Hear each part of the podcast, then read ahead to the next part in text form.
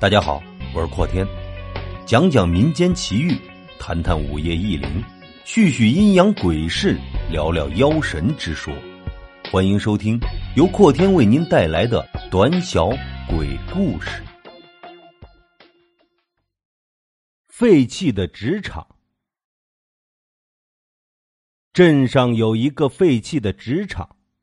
不知道什么时候开始，自从我有了记忆以来，这座废弃的纸厂就一直在这里。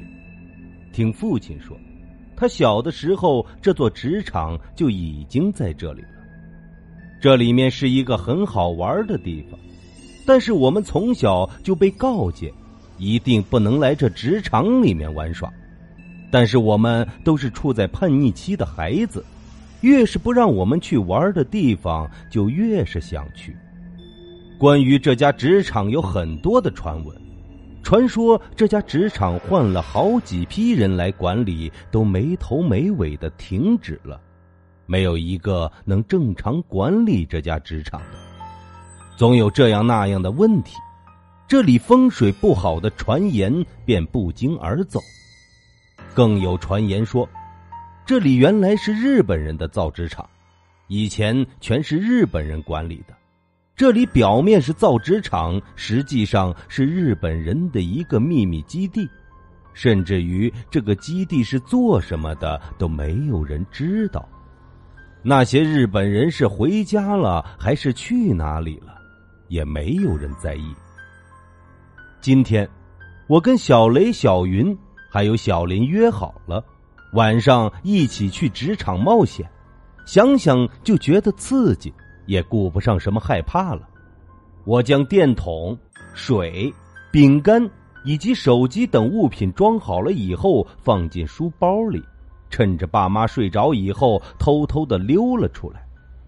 职场离我们家并不是很近，路也不是很好走，摇摇晃晃的，差不多半个小时，我才赶到职场的门口。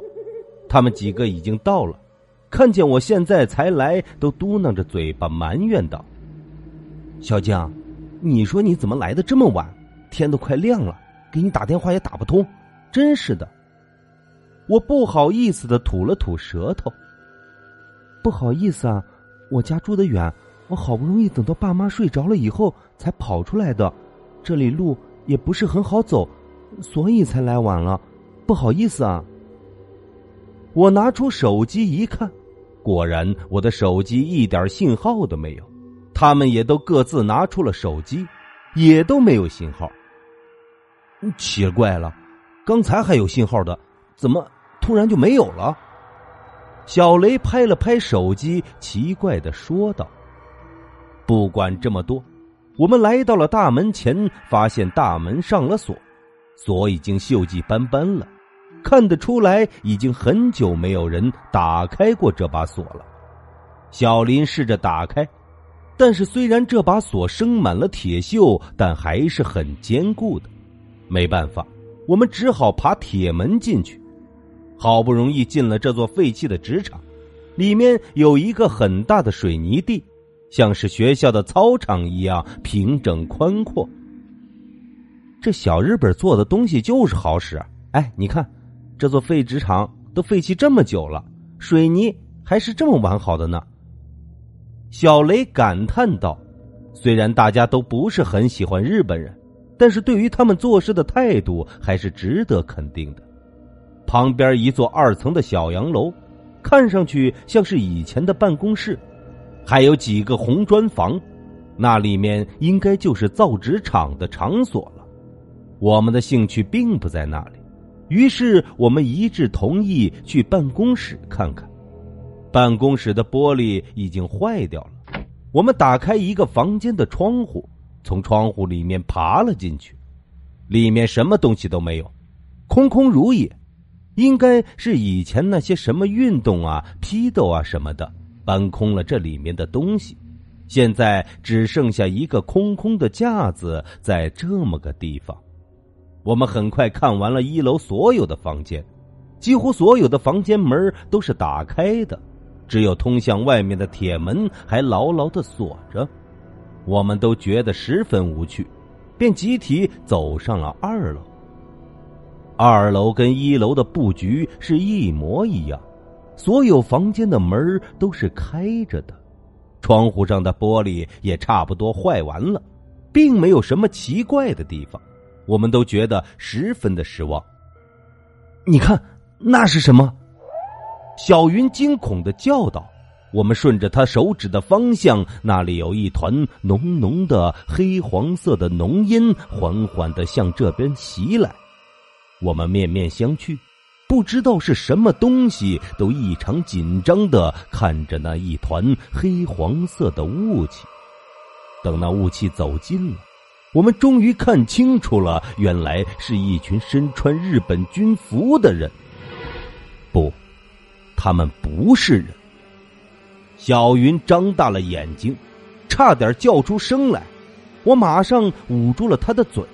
要是被这群日本人的鬼魂发现了，我们还能活着出去吗？小雷和小林虽然是两个男孩子，但他们的脸上已经布满了汗水，看来他们也很紧张。我们都有点后悔自己的行动太幼稚，太草率了。今天。我们的小命怕是要交代在这里了。这时候的我们肠子都悔绿了，只盼着日本人的鬼魂不会发现我们，天早点亮，那样我们就安全了。但是越不想发生什么，就越会发生什么。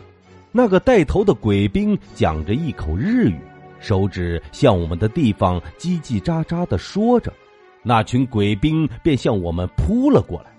我们不敢从二楼跳下去，一楼到二楼只有一个通道，我们这次是死定了。很快，我们就被这群日本人的鬼魂抓住，他们把我们带进了工厂的底下，下面有很大的空间，里面有一间间的小房子，墙上全是血，应该是日本人行刑的地方。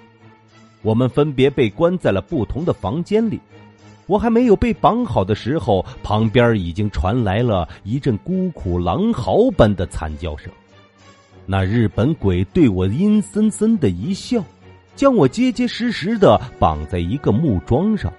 他提起被水泡的发胀的鞭子，啪的一声抽在了我的身上。